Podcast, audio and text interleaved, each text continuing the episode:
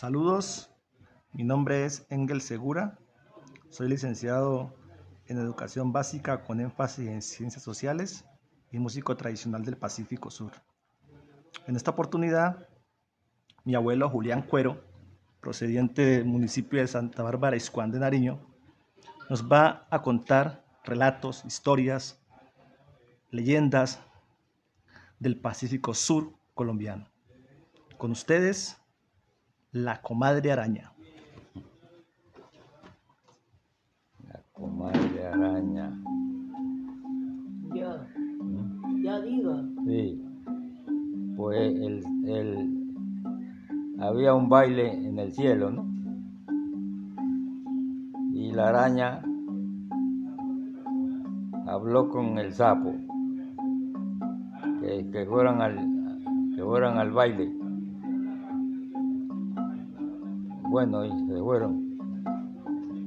El sapo pues no, no tenía cómo subir al cielo. Pero la araña le dijo que ella lo subía. Bueno, llegó la araña y botó su hila, ella, arriba, la pegó y ahí subió. Y ahí la botó para abajo y ahí se pegó el sapo y subió al cielo. Bueno, y estaban en el, en el baile, estaban cantando. Y el sapo cantaba mi comadre araña cagó cabulla y la, y la araña le contestaba compadre sapo cante otra juga comadre araña cagó cabulla compadre sapo cante otra juga en esa por vía tuvieron ya hasta que bueno era por la noche entonces ya amaneció cuando amanecieron ya se había terminado el baile. Pero ya quería bajar, ya querían bajar. La araña dijo que se iba a bajar. Y el sapo también.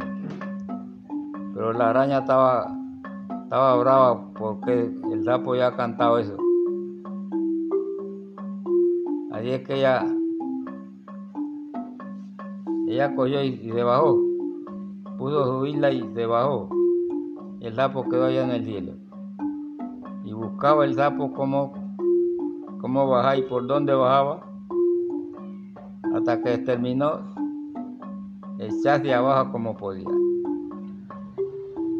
Bueno, cuando ya se puso en la orilla de donde iba a tirar al suelo, bueno, aparten de piedra porque las parto, dijo, y se aventó. y cayó el, el sapo. Cayó el sapo abajo de la tierra. Luego quedó planchado que la, la barriga la, le, le salen para afuera porque porque le, le planchó la barriga del golpe. ¿Mm? Se. Ujú. Por esa razón, el sapo tiene la barriga que La plancha. Aplanchada. muy bien.